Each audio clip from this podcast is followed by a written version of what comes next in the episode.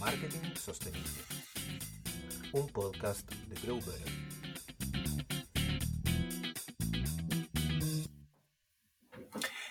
Muy, pero muy bienvenidas y bienvenidos a todos a este nuevo episodio de eh, mm, el podcast, video podcast eh, Marketing Sostenible de Grow Better. Estoy, la verdad, de verdad, de verdad, estoy muy contento de tener a, este invitado eh, que nos conocimos hace no mucho tiempo atrás, hace, la verdad es que bien poco, pero como que nos conocimos en dos instancias donde la sostenibilidad fue fundamental donde el triple impacto y el propósito de las organizaciones fue fundamental. Si no hubiese sido eh, eh, eso como excusa, en este momento no tendría el privilegio de tener a Cristian en este, en este podcast. Así que, eh, Cristian, agradecidísimo de tenerte. Em, Cristian Retamal Mandujano, ingeniero civil industrial con más de 30 años de experiencia en rubros inmobiliarios, construcción, real estate, consumo masivo, específicamente alimentación, financiero y fundaciones. Eh, también muy, muy enfocado en gestión cultural a través de una, de una fundación, como decía, eh, y durante su trayectoria profesional ha sido destacado por habilidades en visión estratégica, sostenibilidad, gobiernos corporativo, perdón, ESG, mentoría, gestión del cambio, innovación, estrategia comercial, reputacional, eh, y gestión de riesgos. Y lo que a mí más me llamó la atención de la bio de, de Cristian eh, es lo que viene ahora. Eh, es una persona con una mirada transformacional y ha formado equipos cohesionados y comprometidos para aportar a la cadena de valor de las compañías en pro del desarrollo sostenible, creando valor económico, medioambiental y social, y contribuyendo de esta forma al aumento del bienestar y el auténtico progreso de las generaciones presentes y futuras. Eso es lo que yo eh, eh, que este espacio espera, espera tener y conversar, así que feliz que hayas eh, incluido este, e, e, esta auto, este, esta bio, porque, porque para lo que te decía antes de entrar a, la sesión, para nosotros es clave. Así que nada, Cristian, por favor, bienvenido. Muchísimas gracias por estar en este podcast de Marketing Sostenible. Bueno, Sergio, primero que todo, muchas gracias por, por tremenda presentación. Eh, estoy muy contento de, ser parte de, eh, de, este podcast, habernos encontrado en el camino del propósito, ¿no? Que, nos reunió y dentro del propósito, eh, tal como mencionaba, está la sostenibilidad ambiental, pero también son los valores ESG, ¿no? Que es lo ambiental, pero también no menos importante lo social y con una gobernanza adecuada, que quiere decir predicar y practicar. ¿ah? Entonces, desde ese camino estoy súper honrado y feliz de, poder aportar en este podcast y contarle un poco más de mí y, ir respondiendo todas las preguntas que, tú me tienes preparadas. Así que usted, querido Sergio, maneje. Yo estoy aquí disponible. Perfecto, súper, súper. Sí, bueno, como algunos ya han, han, visto las otras entrevistas que hemos, que hemos tenido a, personas también conectadas con la sostenibilidad a través de distintas organizaciones, eh, ya por ahí tal vez tengamos, eh, hablando del tema del propósito ahí a, la primera organización y tal vez a la segunda que nos, que nos llevó, ahí al, final de la conversa podemos eh, copuchar un poco de cómo fueron esos, esos encuentros, como de alguna forma uno se da cuenta, o, y ahí te lo voy a preguntar también, hace, hace como unos años atrás esto era mínimo, mínimo, mínimo y se conversaba entre dos o tres personas y hace pocas semanas atrás estuvimos en un evento de más de 350, 400 personas absolutamente conectadas con la sostenibilidad y el propósito. Así es que desde ese punto de vista, Cristian, em, lo que decía adelante, tu vida personal, más que, más que profesional, ¿cómo, cómo la percibes desde, desde que tienes conciencia hasta, hasta lo que eres hoy en día y lo que, lo que has construido en todo este, en todo este camino? Pucha, Sergio, es una muy linda pregunta y, y hace mucho feeling también con quién soy yo. Ah, ¿Por qué? porque primero que todo, nosotros antes que profesionales somos personas ¿ah? y nuestra historia eh, siempre nos termina caracterizando. Yo con mucha alegría te cuento que soy primero que todo un afortunado y un agradecido a la vida. Vengo de una familia donde recibí por parte de mis papás mucho cariño y los valores que me caracterizan hasta el día de hoy. ¿ah? Uno en el colegio aprende a sumar, las buenas prácticas, y yo, pero los valores en general vienen desde la familia. Tuve una linda infancia, tengo dos hermanos, los tres tenemos distintas profesiones, Ah, yo soy ingeniero civil, otro hermano es ingeniero químico y el menor es veterinario, así que hay todo un popurrí ahí de, ah, de, profesionales. Tengo la alegría también de, haber formado una, una, linda familia junto a mi señora. Estoy casado hace 27 años, tengo dos lindas y tremendamente cariñosas hijitas, ya están ambas en la universidad, así que del colegio ya me gradué. ¿ah? Una, una estudia ingeniería comercial en la Católica y la otra ingeniería en diseño en la, en la Adolfo. Y en general, cuando uno habla de los hijos, siempre se pone babero y yo también estoy en ese camino. ¿ah? Me llenan de orgullo. Yo te diría que, que, en la vida, y a la pregunta tuya, estoy muy contento y, ha sido un lindo camino. ¿ah? Yo hasta el día de hoy sigo aprendiendo de quienes me rodean y siempre mantengo la capacidad de asombro. Uno siempre tiene que estar abierto a, a la innovación y a seguir desafiando los propios paradigmas que todos tenemos. ¿ah? Estamos llenos de reglas, de cosas, pero la vida cambia, el mercado cambia, las personas cambian, tenemos que ser resilientes. Hoy día estamos viviendo todos en escenarios medios VICA, que son vulnerables, inciertos, ambiguos, eh, extraño, en el fondo salimos de un estallido social, entramos en una pandemia mundial, el COVID nos tuvo encerrados y asustados, pero la resiliencia aquí nos tiene, seguimos empujando el carro con ganas y, siempre con, buen ánimo, ¿no? Yo creo que en la vida siempre eh, he tratado de mantener un equilibrio, y lo, digo como metáfora, ¿no? En el balancín de la vida. ¿Por qué? Porque es algo que no es, fácil decirlo, pero difícil vivirlo.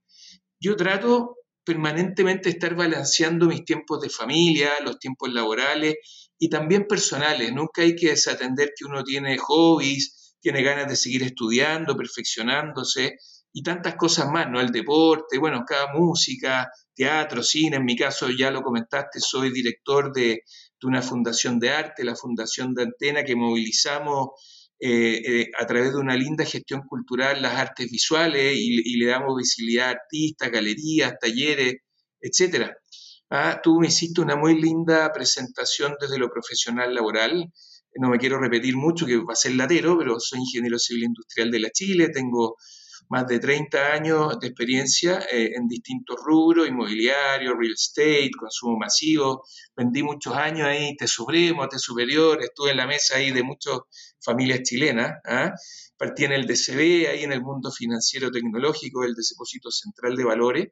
Y bueno, en esta trayectoria profesional, como todos, ¿no? En la medida que uno va caminando por este esta ruta, ¿no? Que, que, además los años se van notando, a más arruguitas, menos pelo, es propio de los cambios también uno va conectando y aprendiendo de muchas personas. Ah, y uno tiene buenos pares, buenos jefes, y la vida también después te va poniendo a ti en el rol de jefe. Y en ese camino eh, me he hecho coaching, mentoría. Yo creo que el autoconocimiento también es una oportunidad de ir conectando con el propio propósito. ¿Ah? porque uno de chico siempre tiene sueños, eh, todos quisimos algún minuto ser ¿ah? astronautas, llegar a la Luna, a la Marte, quién sabe, ¿ah? y más allá. Pero finalmente nos encasillamos en ciertos roles y empezamos a vivir personajes. Y, a partir de estos procesos, yo creo que uno se va saliendo del personaje y vuelve a ser quien es. y reconectar con el propósito. Ya no soy el gerente de o el director de, sino soy cristian que tengo una mirada, un camino y un propósito que va más allá del ser director de empresa, socio, empresario. Tú dijiste algo muy lindo que, que también me convoca, que es tener una mirada transformacional, de formar equipos cohesionados, comprometidos y de aportar a una cadena de valor realmente. Hay muchas personas que siempre están en el recibir, la vida me ha enseñado que, más bien hay que estar en el dar. Y en la medida que uno entrega y da con cariño, comparte el conocimiento, da oportunidades de crecimiento a las personas. Yo también hago coaching, también hago mentoring, estoy en Mentores por Chile, a través del Instituto de Directores también he hecho mentoring a profesionales de distintos niveles. Entonces eso es muy enriquecedor porque uno parte agregando valor a un ecosistema social también, no solamente desde lo laboral, sino también a subirle el nivel a las personas. Y eso también me llena eh, el alma y el corazón, ¿no? Es parte del propósito.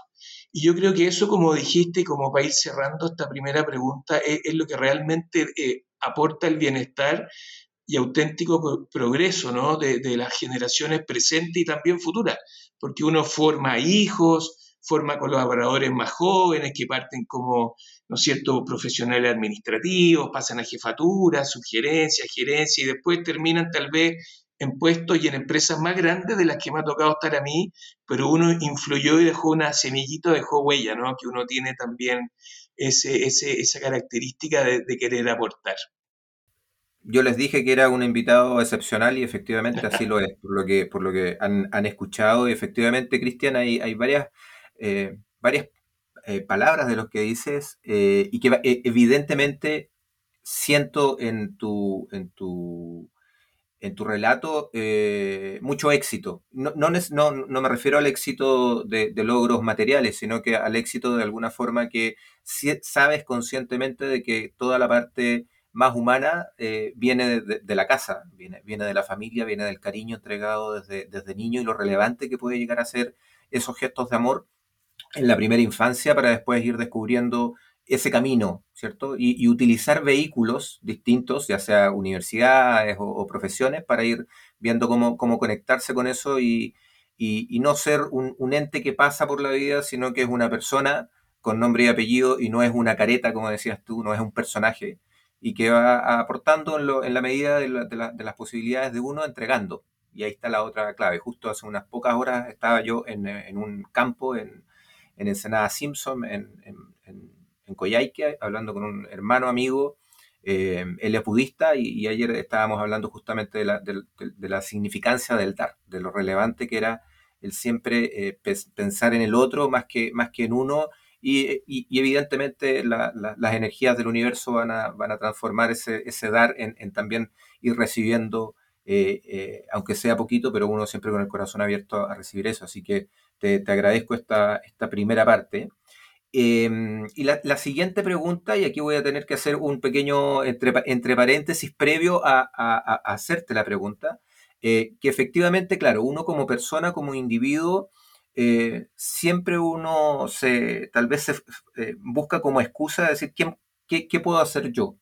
Como Cristiano, como Sergio, soy, única, única, solo una persona, eh, qué tanto puedo impactar. Y ahí es donde organizaciones, fundaciones y empresas y compañías que uno va formando, va desarrollando, ya estoy hablando de microempresarios, emprendedores y, empresarios hechos y derechos, eh, usan sus organizaciones como vehículo porque efectivamente ahí eh, el impacto puede ser mayor.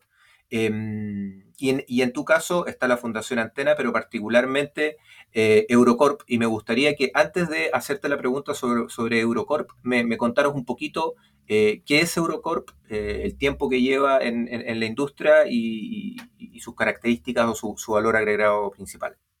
Perfecto. Bueno, Eurocorp es mi casa en los últimos años. Soy socio de esta empresa. Llevo casi 16 años eh, en esta empresa, un grupo inmobiliario conformado por varias unidades de negocio. Eh, hemos ido creciendo orgánicamente en el tiempo y partimos con una inmobiliaria.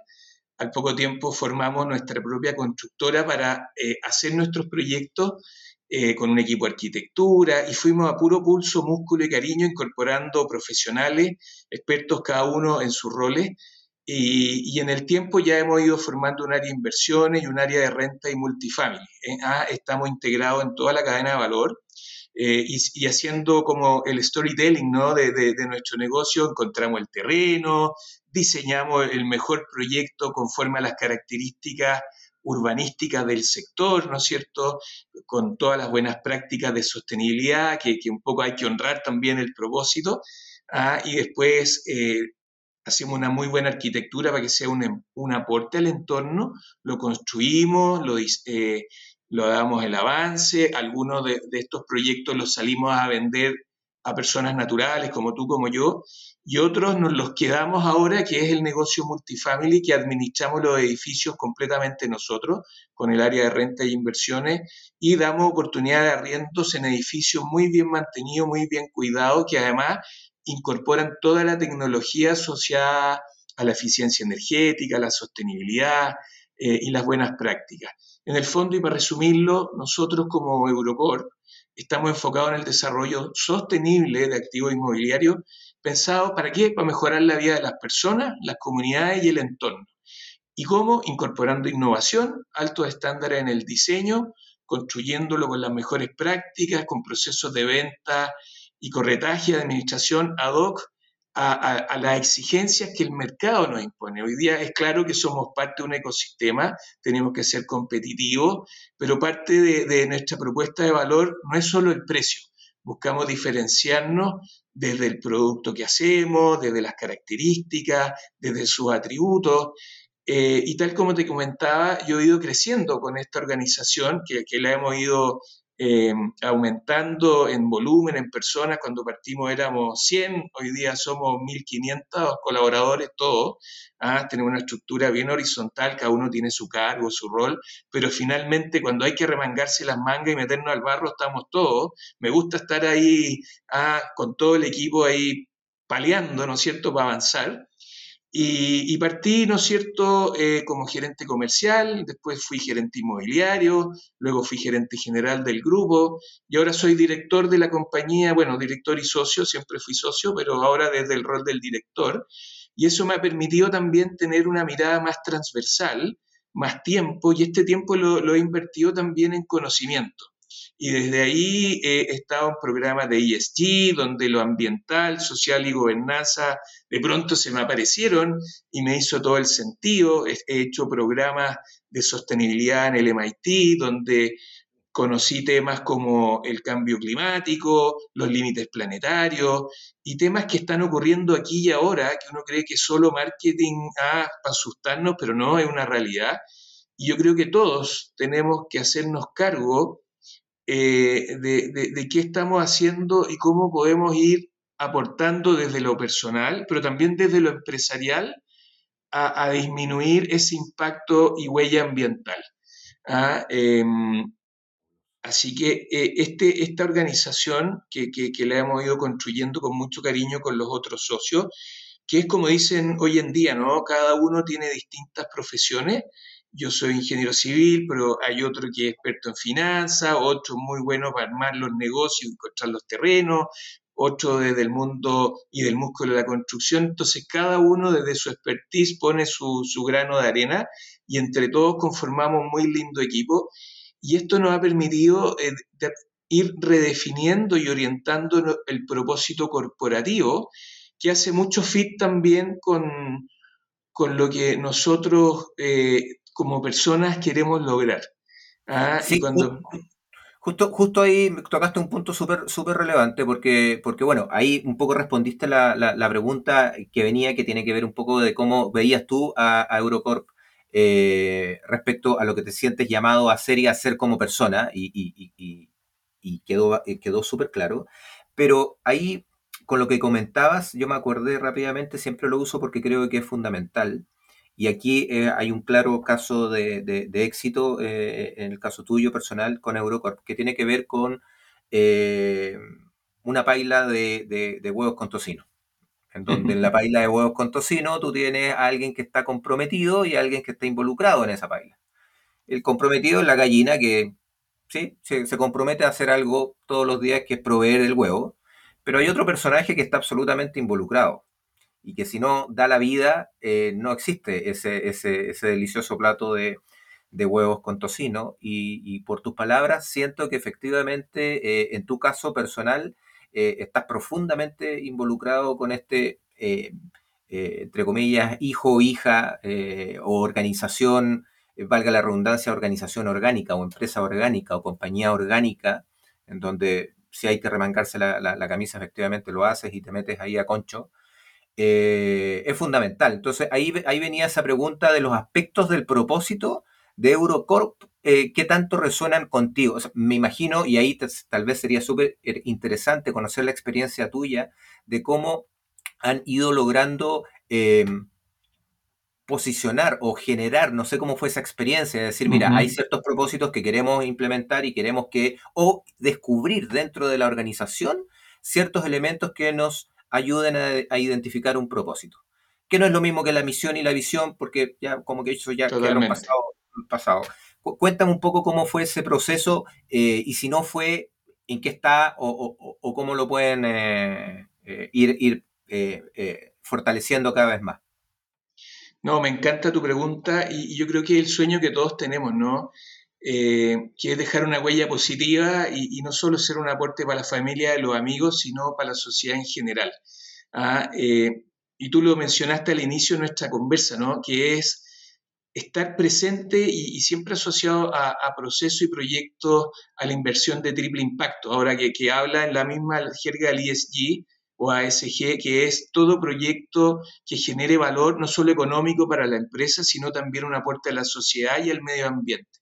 Y desde luego mi sueño es ser un aporte gestor hacia el avance de las ciudades sostenibles que tienen y están directamente asociadas a la descarbonización, economía y metabolismo urbano y, por supuesto, la economía circular.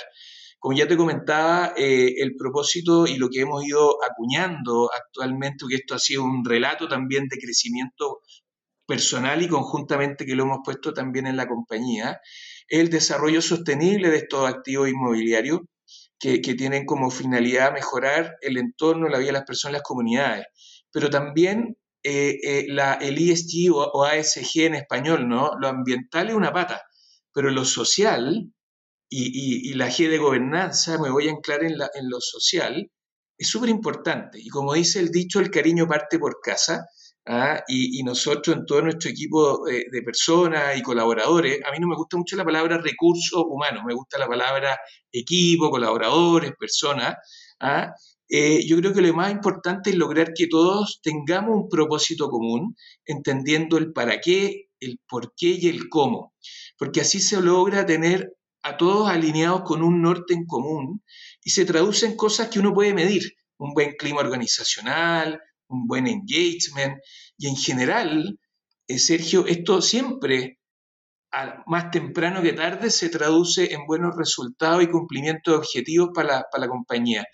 Yo diría que desde esta mirada y, un poco a raíz de cómo he ido aprendiendo y, siendo un promotor de las buenas prácticas, desde mi rol del director, que, lo llevo hace un par de años ya, he ido profundizando, ya te comenté de las buenas prácticas ESG, que, que, no me llegaron por arte magia, pues la, estudié y, harto tiempo en programas de sostenibilidad en el MIT, en el Instituto de Directores también tienen un muy buen programa de, ASG y de hecho, te lo cuento con harto orgullo, yo soy miembro de la red Chapter Zero Chile, que es una iniciativa que, que está impulsada por el Instituto de Directores y EY, Ah, junto a, la Bolsa de Comercio y apoyado por el World Economic Forum, busca movilizar a los directores, yo soy uno de ellos, ah, que busca incorporar las buenas prácticas de, ambientales, sociales y gobernanza y todas las consideraciones climáticas en la toma de decisiones, de, ojalá de la mayor cantidad de mesas directivas de Chile.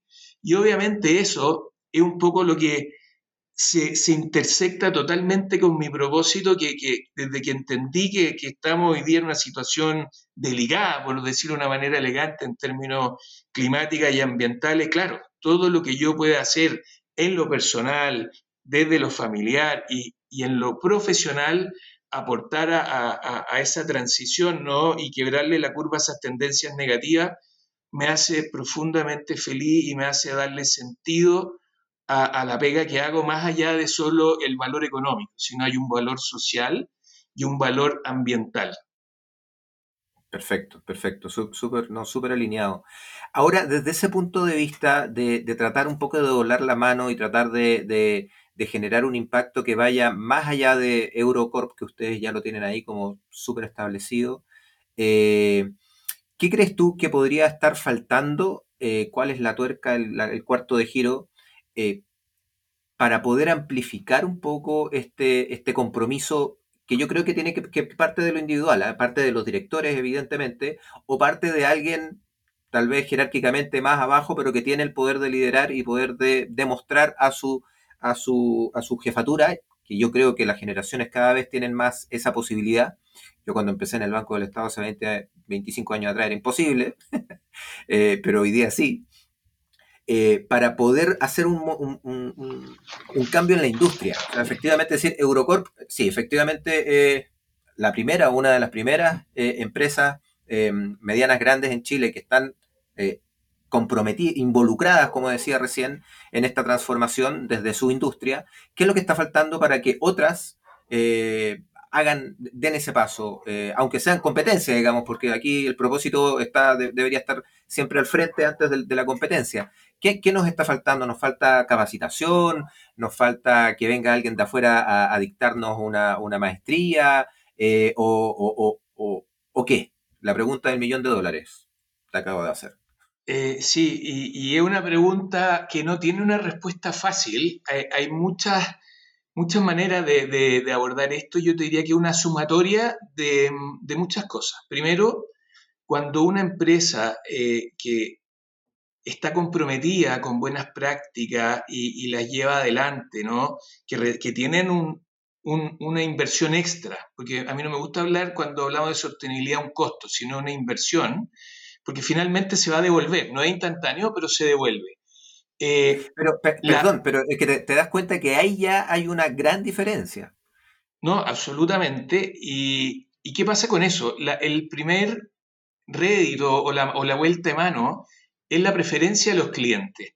¿Ah? ¿Por, qué? ¿Por qué? Porque tú dijiste algo que es muy cierto. Las nuevas generaciones, a diferencia tal vez de la mía, eh, toda la juventud y, los nuevos profesionales ya vienen con un chip o en el ADN con, la tecla ambiental y de sostenibilidad. No, no, conozco ni un joven que no hable de reciclar, de, cuidar el entorno y además de apreciar la naturaleza, que cada día cuesta más, ¿no? Eh, entonces, cuando eh, todas las empresas en alguna medida, cuando están en un mercado competitivo, ven el market share, con cuánta parte de la torta están teniendo. Entonces, cuando ven que igualdad de precio, el competidor, sea quien sea, se está llevando más trocitos de esta torta buena, que es el mercado, se cuestionan el por qué y cuando ven que son las buenas prácticas, automáticamente las empiezan a imitar. ¿Ah? Esa es el, mundo feliz. ¿ah? Hay otras maneras que, son las más públicas y ya estatales, que, que ya hay muchos países en Europa que han sido así. Hoy día en Europa ya se cobra por cada tonelada de huella de carbono que emiten los procesos productivos y hay que pagarlo. Ah, hay multas cuando se contaminan más de cierto porcentaje de emisión de gases de efecto invernadero. Entonces, cuando las buenas prácticas no se toman por voluntad propia, se toman porque te castigan con multas o porque tu costo productivo aumenta más de lo que el producto o la rentabilidad puede resistir por la mal manejo tecnologizado que te hace emitir más huella de carbono. Entonces, eh, todo parte, claro, del hacerlo bien, pero cuando tú no lo quieres hacer bien por voluntad propia, vienen y van a llegar a Chile ya estas condiciones que se va a cobrar por la, por la cada tonelada de, carbono emitido. Em, y también ya eh, em, para todas las empresas abiertas en bolsa ya es una obligación a través de la ordenanza la 461 de la CMF de publicar en sus memorias anuales qué están haciendo en sostenibilidad. Y esa publicación además es auditada por todas las empresas auditoras del mercado. Igual es una de ellas, Lanton, Price, bueno, hay tantas auditoras, ¿no? Pero ya no, aquí queda absolutamente erradicado el greenwashing, que, que es lo que es eso, ¿no? El lavado de imagen decir que soy reciclable, sustentable, solo por tener un packaging bonito, pero en la cadena productiva de valor realmente trato mal a mis colaboradores o tengo malas prácticas y contamino como loco, obviamente eso es una venta de pomada y no es la realidad. Entonces, eh, hay una sumatoria de factores, ¿te eh, y, y esto, como es algo que está partiendo, lo importante es que la rueda empiece a girar, salir de esta inercia y estar estático o inmóvil sin hacer nada, y un poco llevándolo a la, realidad nuestra como Eurocorp, como este grupo inmobiliario, ¿no? Nosotros partimos eh, certificándonos por el GRESB. Entonces, ¿qué es eso? El Global Real Estate Sustainability Benchmark, que es eh, la manera donde nosotros nos medimos en un ranking internacional cómo están nuestros proyectos, pero no solo los proyectos en términos ambientales, sino la empresa, porque se miden también los aspectos sociales y también los aspectos del gobierno corporativo. Ah, tú cuando dices, ¿y qué miden en lo social? Bueno, lo primero y tal como te decía, miden cómo está tu equipo de personas, si, si tienen equidad de género, igualdad de oportunidades, eh, la, inclusión, ¿no? Eh, oportunidad de crecimiento para todos por meritocracia. te fijas, eh, y en términos de la gobernanza, obviamente tener un buen gobierno corporativo, bien estructurado. Nosotros tenemos directores socios y también directores externos para tener una visión eh, que nos, nos amplíe el marco de mirada, donde también hay diversidad de género y diversidad de profesiones.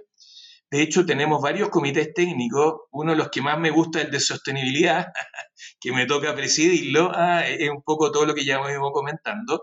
Pero también no menos importante es el, de desarrollo de personas y compensaciones, que tiene, está amparado ¿no? en la SD social.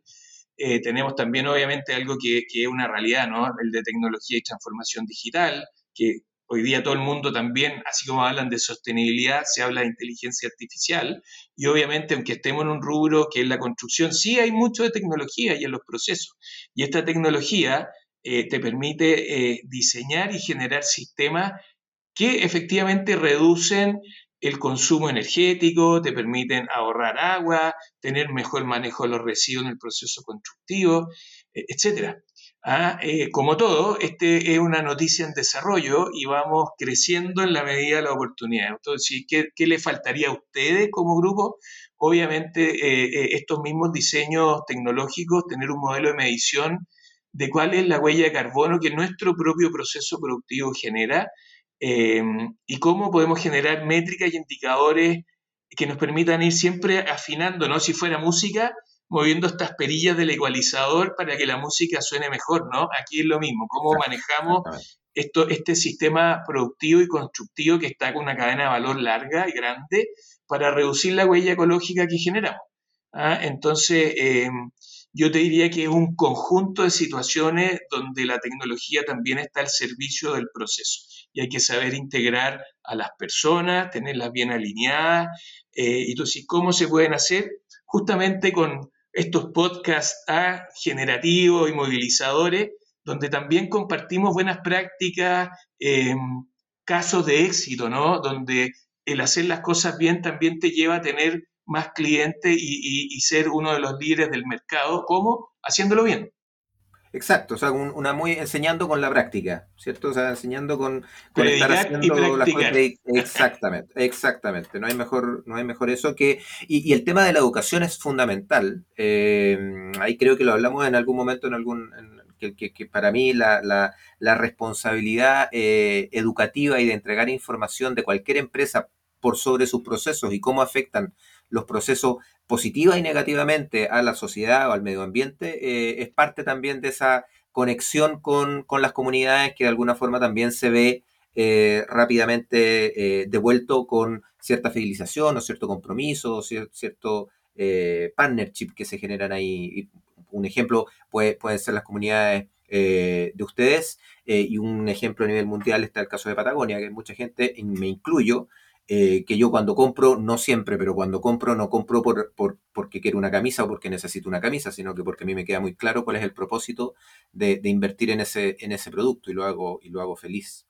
Tú hablaste sobre un tema eh, que es eh, la, cuarta y última pregunta de este tiempo que ha pasado súper rápido, lamentablemente, que tiene que ver con ese greenwashing. y la última vez que nos juntamos estuvimos ahí en una conversación, en una asistimos a una notable eh, charla sobre greenwashing. Eh, el, ¿dónde, ¿Dónde ves o, cuál crees tú que es el papel del marketing sostenible? Marketing sostenible me refiero a un marketing responsable con todo este proceso interno y que de alguna forma se transparente lo más coherentemente y éticamente eh, saltándose el querer vender por vender o, tratar de hacer unas mezclas raras, poco éticas sobre, lo, sobre el mensaje. ¿Cuál es el papel que crees tú que juega el marketing sostenible eh, para, para Eurocorp o para que en la sostenibilidad en la industria inmobiliaria y la construcción em, impacte de mejor forma? O, haga un cambio, digamos, en el proceso? tremenda pregunta. ¿ah? Nosotros como, como, grupo empresarial permanentemente nos estamos cuestionando eh, la estrategia comunicacional justamente para, para no sobrevender o generar falsas expectativas. ¿ah? Nosotros como empresa cada día vamos perfeccionando nuestros productos, nuestro modelo de negocio, pero nunca es bueno eh, eh, contar lo que no es real ¿Por qué? Porque si uno dice desde una definición bien general, ¿no? ¿Qué es lo que es el marketing sostenible? Desde luego toda la gestión comunicacional asociada a promocionar productos, servicios, prácticas medioambientales, socialmente responsables. ¿Y para qué? Para que el mercado te perciba como una empresa sostenible. Ahora, en el caso nuestro, desde esta línea y teniendo claro cuál es nuestra propuesta de valor que vendemos o arrendamos departamentos, Obviamente nuestra estrategia comunicacional parte destacando nuestros elementos diferenciadores, que, obviamente ya lo comentamos, no es solo el precio, sino nuestros atributos positivos, que son las certificaciones verdes con las que contamos, que dan cuenta de la eficiencia energética, la eficiencia hídrica, el buen manejo de los residuos, y cuando tú cuentas eso con un relato coherente y que además está comprobable y medible, es una manera de ir difundiendo y educando en nuestros grupos de interés cómo las buenas prácticas ambientales pueden contribuir con la acción climática y ser un aporte a disminuir la huella de carbono. Entonces, no es que solo nosotros como empresa aportamos a la comunidad y en los stakeholders, sino las personas que eligen vivir en esos edificios por ser también ecoeficientes y, estar apoyados ¿no? por, por tecnología en base de energías renovables, con mayor eficiencia energética y todo, no solo ahorran en gastos comunes, etcétera, sino también están aportando a vivir en lugares que son más sostenibles cuando hablábamos esto, ¿no? De las ciudades sostenibles. Desde luego, cuando comentamos desde el marketing, hablamos de la materialidad, el cuidado del diseño, eh, ya tenemos áreas comunes súper cuidadas con áreas verdes, con riego tecnologizado, y por supuesto fomentamos el deporte con gimnasios, piscinas, el espacio de, del descanso con salas multiuso, pero también el deporte con bicicletero, la tecnología con electrolinera, aunque no lo crea, ya tenemos nuestras primeras electrolineras para, porque no solamente pensamos en los autos eléctricos, hay motitos eléctricas, patinetas eléctricas, y la electromovilidad sin duda es, es, un medio mucho menos contaminante y desde luego ya le estamos haciendo un guiño adelantándonos a que con el tiempo esto se vaya masificando. ¿Y por qué, por qué me dices tú? Porque como tenemos proyectos que quedan en renta y tienen que estar vigentes por mucho tiempo, desde ya le estamos incorporando toda la tecnología que, esté disponible y que sea factible de, instalar.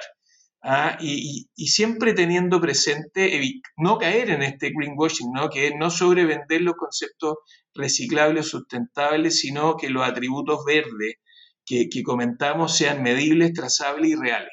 Ah, y desde ahí se generan dos grandes líneas. Es la línea, ¿no es cierto?, de la adaptabilidad al cambio climático, que contamos el por qué o el para qué, y luego al mostrarlos la tecnología es el cómo, cómo lo hacemos, pero hay un para qué y por qué. Entonces también el marketing sostenible no solamente tiene un atributo del de vender, ¿no? sino también de educar y fomentar las buenas prácticas. Entonces, desde ahí es que cuidamos mucho nuestra estrategia comunicacional para cumplir con esas dos miradas, de, ser parte de, un ecosistema generativo, ¿no? En buenas prácticas, pero también educacional.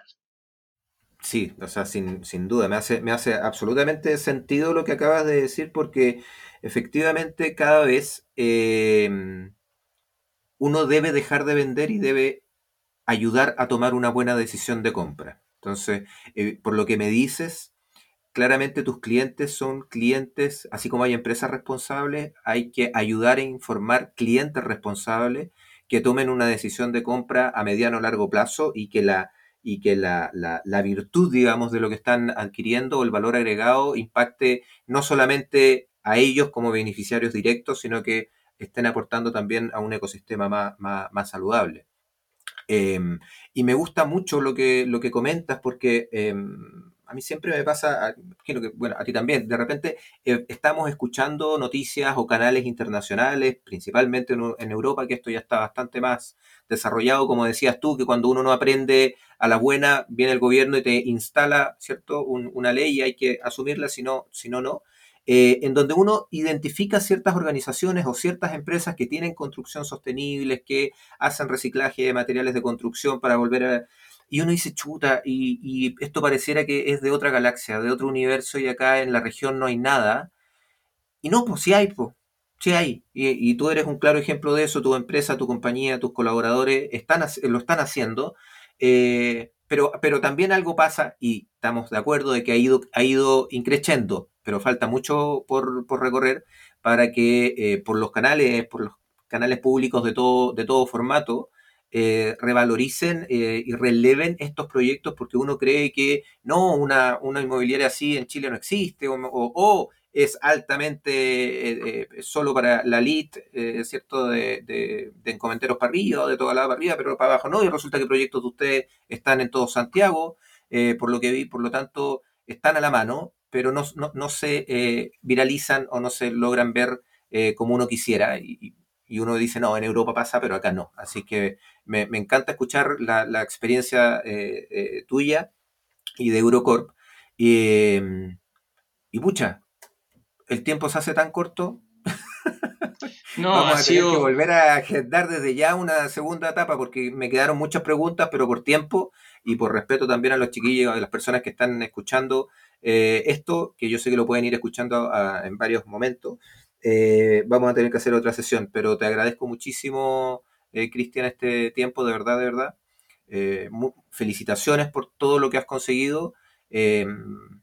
Nada, y, nos vemos próximamente, por favor. me gustaría que te despidieras y que dejaras ahí un mensaje, ojalá lo más aguerrido posible, lo más activo, cosa de que las personas que te estén escuchando accionen y efectivamente se crean el cuento y que, que generen esos cambios internos. No, Sergio, primero que todo quiero partir agradeciéndote a ti. Ah, es una linda oportunidad tener eh, esta oportunidad de tener esta visibilidad que tú me has dado. La, agradezco mucho porque en lo personal y también represento a, una empresa, ¿no?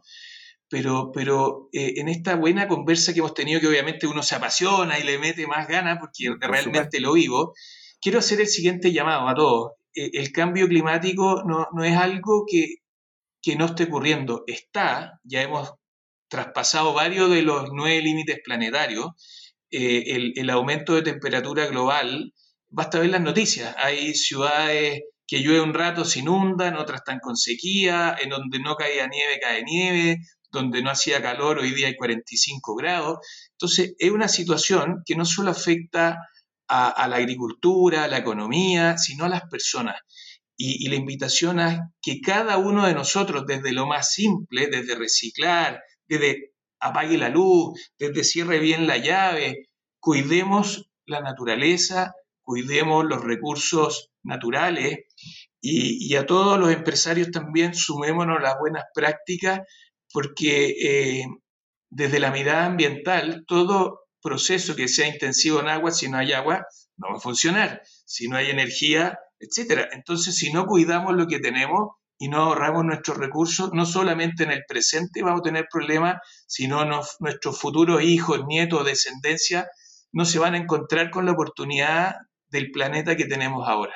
Entonces, eh, tomar conciencia es ahora y los invito a todos a, a sumarse en esta mirada de la sostenibilidad que, sin duda eh, cada aporte y cada granito de arena suma. La suma de, muchos esfuerzos se transforma en un gran esfuerzo. Así que, Sergio, creo que me quiero quedar con esa invitación a que todos quienes nos escucharon hoy se sumen a, esta, a este propósito. De todas maneras, todos súper invitados y agradecidos por eh, haber estado aquí junto a nosotros. Acuérdense, por favor, de suscribirse.